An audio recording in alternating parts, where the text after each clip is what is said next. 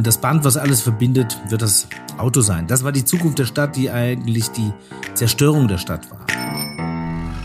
Deshalb wird das Wohnquartier ein Gesamtquartier. Wir werden also quasi wieder alles zusammennehmen. Wir werden Wohnen, Arbeiten, Vergnügen wieder räumlich zusammenbringen. Und die Stadt der Zukunft, die Siedlung der Zukunft wird eine, eine Aufenthaltsqualität haben, wo wir eigentlich alles haben. Meisten unserer Wege beginnen oder enden vor der eigenen Haustür. Auto, Fahrrad, Bus oder Bahn. Wer gut angebunden wohnt, hat die Qual der Wahl. Stadtrand oder auf dem Land sieht die Lage schon deutlich anders aus. Wie gerecht ist unsere Mobilität heute und wie gerecht wird sie in Zukunft sein? Welche Bedürfnisse der Menschen stehen im Mittelpunkt der Entwicklung? Und was hat das mit dem Thema Wohnen zu tun? Darum geht es in dieser Folge von Hellhörig, dem Podcast über die Zukunft des Wohnens, produziert im Auftrag von Bonovia. Mein Name ist Jonas Ross und ich lade Sie herzlich ein, mit mir auf eine Reise zu gehen. Eine mehrteilige Reise, um gemeinsam mit renommierten Expertinnen die Welt von morgen besser kennenzulernen. Alle zwei Wochen veröffentlichen wir eine Folge überall dort, wo es Podcasts gibt. Und wer uns abonniert, erfährt sofort, wenn die neueste Folge online ist.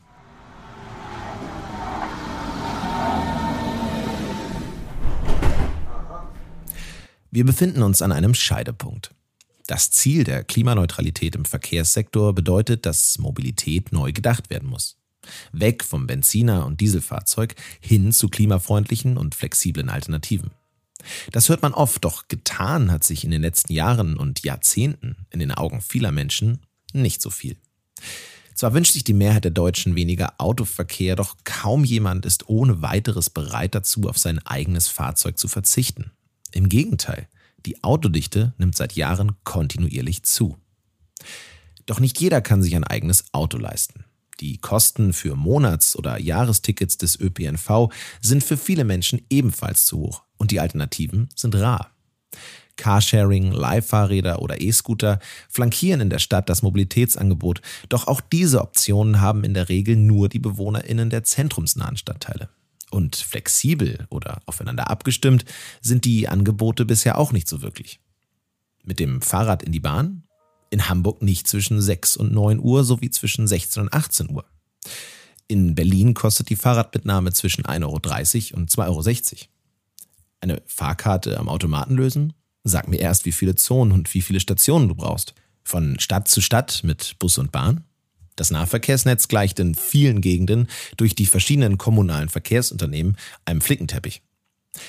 Park-and-Ride-Parkplätze sind entweder überfüllt oder gähnend leer und am Ende steht man doch im Stau und sitzt im überfüllten Bus. Was also tun? Ansätze gibt es viele. Vom 365-Euro-Ticket für den Nahverkehr über Carsharing-Flotten für MieterInnen von Wohnungsunternehmen bis hin zu modularen Wohn- und Arbeitsquartieren, die das tägliche Pendeln überflüssig machen. Doch was ist im Hinblick auf die Klimaneutralität auch zukunftstauglich? Dazu befrage ich gleich den Gast dieser Folge, den Mobilitätsforscher Andreas Knie.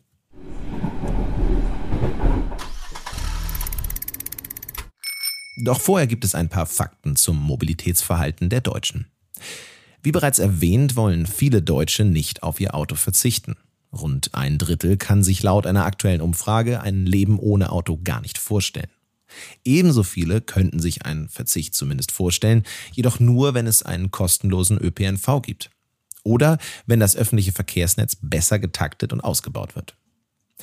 Eine Umfrage im Auftrag des TÜV zeigt aber auch, dass es gerade in der Stadt eine hohe Bereitschaft gibt, auf andere Verkehrsmittel zu setzen. 21 Prozent der befragten StädterInnen geben an, im Sinne einer nachhaltigen und klimafreundlichen Mobilität bewusst kein eigenes Auto zu haben. Auf dem Land sind es wiederum nur 8 Prozent. Wenig überraschend verhalten sich die Menschen also umso klimafreundlicher, je einfacher das geht. Am meisten genervt sind die AutofahrerInnen von Staus. Im Jahr 2018 mussten sie durchschnittlich 120 Stunden dafür opfern. Im Corona-Jahr 2020 gingen die Staus laut ADAC immerhin um 30 Prozent zurück. Neben dem Auto ist das Fahrrad das Lieblingsverkehrsmittel der Deutschen. Allerdings hauptsächlich für Distanzen bis zu 15 Kilometern. Gerade im Stadtverkehr hat das Fahrrad in den letzten beiden Jahren an Beliebtheit gewonnen. Laut einer Umfrage des Fahrradmonitors gaben 25 Prozent der Befragten an, aktuell häufiger Rad zu fahren. Warum nicht noch häufiger? Schlechte Radwege, Angst auf viel befahrenen Straßen oder zu wenig Abstellmöglichkeiten sind die meistgenannten Gründe. Die Nutzung des Nahverkehrs ist hingegen eingebrochen. Schuld daran ist Covid-19 bzw. die Sorge vor einer Ansteckung in Bahn und Bus. Wir sehen, es gibt viel zu tun. Gefordert ist vor allem die Politik mit Investitionen in klimafreundliche Mobilitätsangebote, etwa in den Ausbau der Radwege oder der Ladeinfrastruktur soll der Shift gelingen. Doch Kritikerinnen bemängeln, dass solche Investitionen oft an den Bedürfnissen der Menschen vor Ort vorbeigehen. Schlaue Mobilitätslösungen wie Leihfahrräder oder Ridesharing werden allzu oft dem freien Markt überlassen und funktionieren dann eben nur dort, wo es genügend Menschen gibt, damit sich die Konzepte auch finanzieren. Wohnungsunternehmen oder Betriebe arbeiten hingegen daran, passgenaue Lösungen in ihren Mikrokosmen anzubieten. Eine Leih-Lastenradflotte für MieterInnen oder Ridesharing statt Parkplatzsuche für Angestellte. Aber reicht das?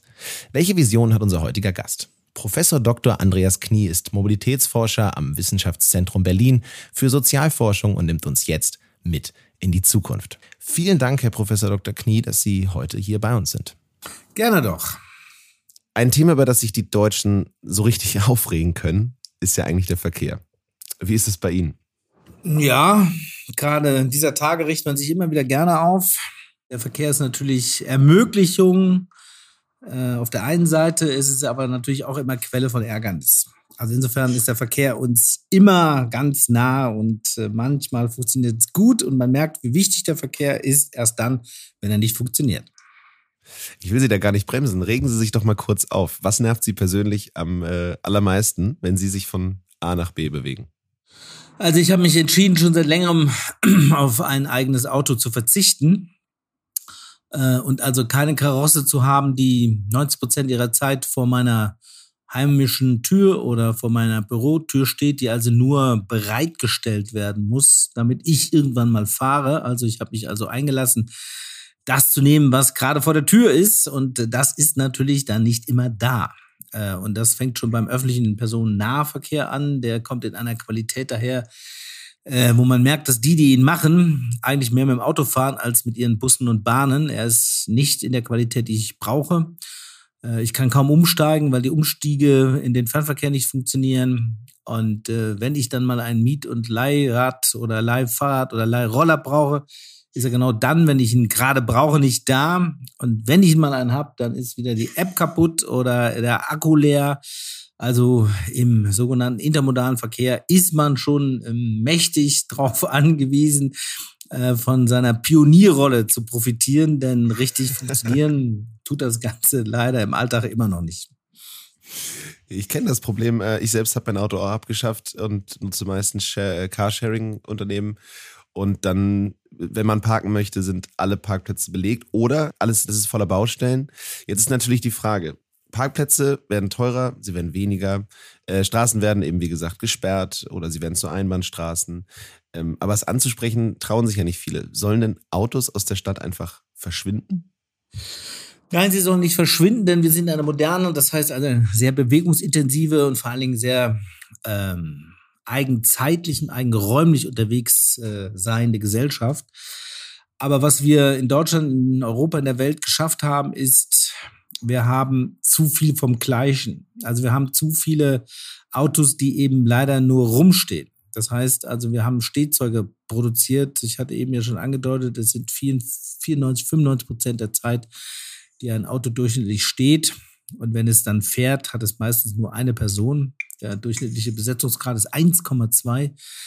Eigentlich 1,1, wenn man genau misst. So, und das ist keine Form intelligenter ähm, äh, Mobilität, zumal diese Fahrzeuge mehrheitlich auch noch mit Verbrennerfahrzeugen ausgestattet sind, mit, Verbrennermotoren beziehungsweise fahren. Und deshalb wird diese neue Stadt, die zukünftige Stadt, deutlich weniger, ganz viel weniger Autos haben. Denn wir müssen ja einen nächsten Technologiesprung im Auge behalten. Ähm, es wird ja die Zeit kommen, wo wir gar nicht selber mehr fahren, sondern das Auto uns fährt. Und da können wir natürlich noch viel weniger Autos haben, denn die, die wir haben, könnten wirklich viel bessere Dienste tun, könnten viel effizienter sein, weil sie viel mehr Menschen von A nach B bringen. Das heißt, wir hatten eine hohe Qualität der Bedienung bei viel, viel weniger Blech, was wir in der Stadt dann rumstehen hätten.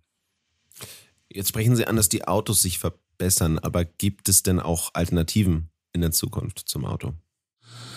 Ja, das Auto war schon eine tolle Erfindung. Da müssen wir das wirklich auch mal zugeben. Also äh, einfach dann loszufahren, wenn man will und wie man will und auch da hinzukommen, wo man will. Denn man muss ja immer eingestehen, dass selbst in Städten wie Hamburg und Berlin, ähm, wo die Haltestellen in der Mitte der Stadt meistens sehr dicht sind, schon in den Außenbezirken es schwer ist, von einer Haltestelle dann wieder zu seinem Wohn- oder zu seinem Zielort zu kommen. Und das war das Automobile, das Selbstbewegliche natürlich wunderbar. Aber wie gesagt, wir haben es nicht intelligent genutzt, weil wir wollten dann eins und dann wollten wir sogar zwei haben, dann wollten die immer dicker werden. Und deshalb ähm, ist das Auto an sich gut. Es muss nur wieder, sagen wir mal, domestiziert werden. Und äh, Sie sprechen es natürlich auch schon an. Das Auto ist natürlich nicht das einzige Verkehrsmittel. Das Hauptverkehrsmittel der Menschen in der Stadt sind die Füße. Das darf man nicht vergessen, weil es einfach gut ist, zu Fuß zu gehen. Die Stadt der Zukunft wird eine fußgehende Stadt sein. Und äh, dann gibt es natürlich noch ein Verkehrsmittel, was dem sozusagen das Vorgänger des Automobils war, nämlich auch ein erstes selbstbewegliches, äh, im wahrsten Sinne des Wortes selbstbewegliches Verkehrsmittel. Das war das und ist und wird es immer wieder das Fahrrad. Und äh, mit Füßen und Fahrrad und gelegentlichen Autos haben wir eigentlich schon fast alle Ingredienzien in einer Stadt. Und dann hat man natürlich immer noch Bahnhöfe äh, und große sogenannte Hubs, wo viele Menschen zusammenkommen, die dann in einer ganz bestimmten Zeit mit sehr vielen anderen Menschen ähnliche Ziele ansteuern. Aber nur für diese Ausnahmen, da gibt es dann die sogenannten Großgefäße. Das sind dann die Schienenfahrzeuge, das sind die Busfahrzeuge, die dann das Gesamtbild sozusagen dann ergänzen. Aber das geht ja alles weg vom Auto sozusagen, wo wir gesprochen haben. Deswegen ist ja jetzt so ein bisschen die Frage, der Individualverkehr hat durch Corona ja deutlich abgenommen. So und ähm, bleibt auch etwas geringer als zuvor. Und ist es jetzt eine Entlastung für den Verkehr oder ist es vielleicht sogar schon die Lösung? Also heißt es einfach, wir müssen zu Hause bleiben? Ja, das Problem beim Müssen war ja dann irgendwann, dass wir gemerkt haben, naja, zu Hause geht ja doch einiges. Ne? Wir sprechen ja jetzt von der virtuellen Mobilität. Das Zuhause-Sein hat ja nicht nur das Arbeiten am Anfang äh, sozusagen zur Folge gehabt, dass wir das zu Hause gemacht haben, sondern wir haben dann plötzlich gemerkt, naja, wenn ich schon keine Freunde treffen kann, dann suche ich eben auch in den Streaming-Diensten noch meinen Spaß und dann lese ich auch wahrscheinlich im Internet immer mehr Zeitungen. Plötzlich wurde das Internet eine immer größere Quelle, dann habe ich dann plötzlich auch Waren über das Internet bestellt und dann äh, kenne ich viele Leute, die ähm, wo die Omas und Opas mit den Enkelinnen dann plötzlich kommuniziert hat und schwuppdiwupp hatte man praktisch 70, 80 Prozent seiner vorherigen physischen Mobilität in die virtuelle Mobilität verschoben. Dann hat man natürlich gemerkt, naja, dauerhaft ist das jetzt auch nicht und ähm, vielleicht ein, eine Untersuchung, die wir zum Homeoffice gemacht haben, viele, die Homeoffice gemacht haben, wollten dann doch wieder zurück zum physischen Kontakt. Und äh, aber viele, die tatsächlich physischen Kontakt haben mussten, weil sie da vor Ort waren, hätten gerne Homeoffice gemacht. Also unterm Strich kann man sagen, ähm, das ist eine sehr robuste Zahl, weil sie sich auch von vielen anderen Forschungen sozusagen bestätigt sieht. Äh, ein Drittel, ein Drittel aller Beschäftigten wird bis zu drei Tagen in der Woche an einem eigenen Ort zu flexiblen Arbeitszeiten arbeiten wollen. Das muss nicht das Home sein. Nicht jeder hat eine Vier-Zimmer-Wohnung. Es kann auch das Kaffee um die Ecke sein. Das kann der Park sein. Das kann ein Ort meiner Wahl sein, äh, den ich aber meistens interessanterweise fußläufig erreiche. Äh, das ist die Zukunft der Stadt. Das heißt also, dass wir alle in Ge Bürogebäuden äh, uns aufhalten werden. Davon müssen wir uns verabschieden und dass wir auch ähm, diese riesigen Pendlervolumen haben. Davon gehen wir auch aus, dass die weniger werden. Wir gehen von etwa 50 Prozent weniger arbeitsplatzbezogenen verkehrlichen Aktivitäten in der nächsten Zeit tatsächlich aus. Also insofern haben wir einiges gelernt und einiges des Gelernten werden wir auch über die Pandemie hinaus wenn wir diesen Zeitpunkt überhaupt jemals wieder mal äh, erreichen werden, werden wir auch beibehalten. Sie forschen ja selbst jetzt bereits seit über zwei Jahrzehnten an der Mobilität der Zukunft. Wenn wir jetzt zusammen ein äh, Wohnquartier entwerfen dürfen, ähm, wie müsste das aussehen, damit Mobilität für die BewohnerInnen klimafreundlich, smart und fair mobil ist? Ja, da wäre schon der Ansatz äh, der falsche, nämlich ein Wohnquartier. Ne? Also die Stadt der Zukunft oder okay. die Siedlung der Zukunft werden keine Wohnquartiere mehr sein. Ne? Das ist ja, muss man sagen, eine Idee gewesen, die wir in den 20er, 30er Jahren geboren haben, als beispielsweise Städte wie Berlin, aber auch viele andere Städte wirklich steinerne, steinerne Wüsten waren. Äh, das steinerne Berlin von Werner Hegemann ja ein gut ähm, äh, immer wieder genutzter Begriff. Der hatte seine Berechtigung. Das sind äh, in den Wohnungen, das war kein, das war kein Zuckerschlecken, das waren Löcher. Das muss man deutlich sagen. Und äh, mhm. dann war neben den Wohnungen auch noch Fabriken, die gespuckt und ähm, Giftiges von sich gegeben haben. Laut waren sie allemal, gesundheitsgefährdend. Diese Städte waren keine Wohlfühloasen. Und deshalb haben die Architekten der Moderne, wenn man sie mal so nennt, gesagt, das trennen wir. Wir trennen Wohnen, Arbeiten und Vergnügen und das tun wir sehr räumlich auseinanderziehen. Und das Band, was alles verbindet, wird das Auto sein. Das war die Zukunft der Stadt, die eigentlich die Zerstörung der Stadt war. Ja. Äh, in vielen deutschen Städten ja auch maßgeblich dann auch ähm, umgesetzt. So, und jetzt sind wir aber in einer neuen Zeit. Wir haben andere Möglichkeiten, wir haben diese Fabriken nicht mehr, wir haben andere Techniken, wir haben andere Möglichkeiten, arbeiten zu können und deshalb wird das Wohnquartier ein Gesamtquartier. Wir werden also quasi wieder alles zusammennehmen. Wir werden Wohnen, Arbeiten, Vergnügen wieder räumlich zusammenbringen. Und die Stadt der Zukunft, die Siedlung der Zukunft wird eine, eine Aufenthaltsqualität haben, wo wir eigentlich alles haben ähm, Vielfalt haben. Äh, wir wohnen dort, wir haben auch mehr Generationen dort, wir haben natürlich auch dann äh, sehr viele äh, arbeitsplatzbezogene Geschichten dort und wir können auch Kultur haben, wir haben Theater, wir haben Restaurants. Und dafür, um das auch ganz deutlich zu sagen, äh, diese, diese Vielfalt, diese verdichtete Vielfalt, das heißt ja nichts anderes als Urbanität, bedingt natürlich ein, eine ganz entscheidende Qualität, die wir dann mitbringen müssen. Das ist keine technische Qualität, das ist nämlich das, was der Kollege äh, Häusermann, der Stadtsoziologe, immer mal wieder als Ambivalenztoleranz äh, benannt hat. Das heißt also, wir, die Stadt der Zukunft braucht vor allen Dingen dieses Maß, dass ich zwar weiß, ich kann dich nicht leiden, aber ich brauche dich zu meiner Vielfalt dazu. Und du bist laut und ich, äh, du machst Dinge, die ich nicht leiden kann du bist anders wie ich, du siehst anders aus, aber nein, du gehörst dazu. Also diese Vielfalt müssen wir lernen anzunehmen. Und wenn wir sie baulich dann verdichten, dann werden wir diese äh, Möglichkeit haben, uns viel weniger zu bewegen oder bewegen zu müssen. Und wir haben das Internet, wir können uns die Welt jederzeit reinholen. Wir werden nicht provinziell, aber wir werden uns natürlich auch räumlich mit anderen ähnlichen Siedlungen austauschen. Aber die riesigen ähm, Charta von Athen gemachten Städten, also diese funktionalen getrennten Städte mit ihren riesigen Mengen an Verkehr. Äh, und das sind ja Verkehrserzeugungsmaschinen gewesen, die wird es dann eben nicht mehr geben. Aber das heißt sozusagen, wenn wir jetzt von einem zukünftigen Wohnort ausgehen, dann heißt es eher so bauen und so leben, dass man auf Mobilität bis auf mit den Füßen oder dem Rad mehr oder weniger verzichten kann. Ist das richtig? Ja, also Ideen, dass man irgendwo draußen, was man heute immer noch macht, äh, äh, irgendwelche Gebiete erschließt, äh, ein paar Straßen hinbaut und vor allen Dingen Einfamilienhäuser hinsetzt. Äh, die Zeiten sind vorbei. Man sollte auch übrigens mal dran erinnern, dass wir endlich mal bitte so bauen, wie die Gesellschaft jetzt schon ist.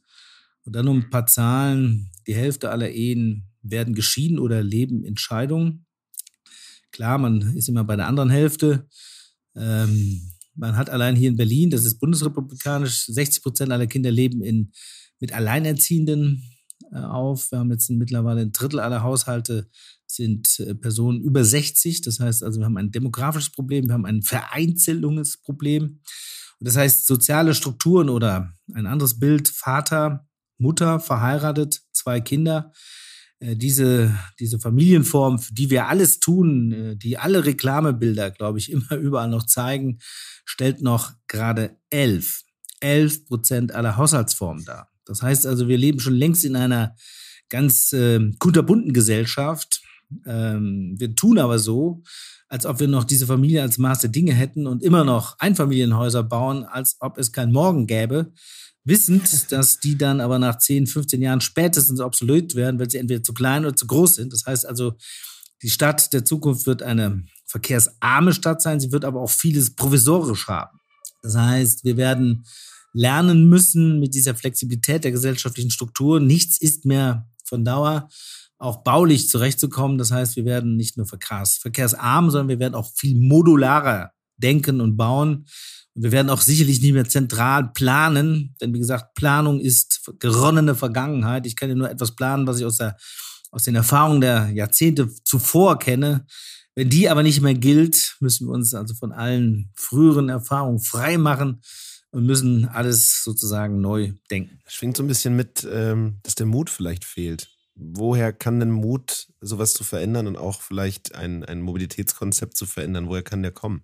Es liegt auch daran, weil wir uns auch nichts zutrauen äh, und auch noch nicht im Hier und Jetzt angekommen sind, dass eben eine Tiefgarage, äh, man muss es einfach mal deutlich sagen, Schwachsinn ist, ähm, die Autos vorhält, die teuer ist. Das kann man heute anders machen. Das heißt, uns fehlt auch wirklich die, die Fantasie, mal neu zu denken und neue Dinge wirklich zu tun. Und dann haben wir natürlich noch ein rechtliches Korsett, äh, eine Bauleitplanung, die Landesbauordnung, die natürlich genau diese gemischte Form des Bauens äh, nicht wirklich fördern. Also rein rechtlich ist dieses Provisorium, was ich eben beschrieben habe, gar nicht umzusetzen. Das heißt also, in der Tat leben wir in einem strengen Korsett, auch mental finanztechnisch, ordnungspolitisch, ähm, was aus den 50er, 60er Jahren kommt. Und wir trauen uns nicht, dieses Korsett aufzubrechen und mal neu, neu zu denken. Jetzt haben wir ja relativ viel kritisiert.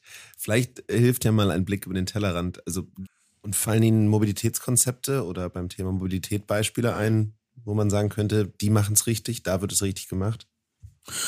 Auch da gibt es überall Komponenten. Im Moment haben wir natürlich die Stadt Wien ist ähm, gut unterwegs. Äh, Wien ist ja praktisch um die Straßenbahn herum gebaut worden. Da hat man viele Vorteile. Man hat lange Zeit allerdings dennoch alles vollgeparkt, hat jetzt die Parkraumbewirtschaftung eingeführt, hat jetzt die Autos ähm, aus der Stadt langsam befreien können. Man hat viel mehr fußgehende Menschen hineingenommen.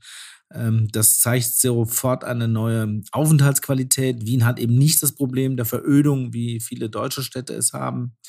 Gehen wir nach den Niederlanden. Dort wurde schon in den 70er Jahren entschieden, aufgrund eben der abzusehenden Platzprobleme ist das Verkehrsmittel der Wahl in den Niederlanden die Füße und das Fahrrad. So sehen die Städte aus. Äh, die belgischen Städte, Gent, Antwerpen, Brüssel sind gefolgt. Jetzt wird auch Rom ähm, auch London, Paris fangen an, äh, ihren Raum neu aufzuteilen. Helsinki hat sich da auch schon entwickelt.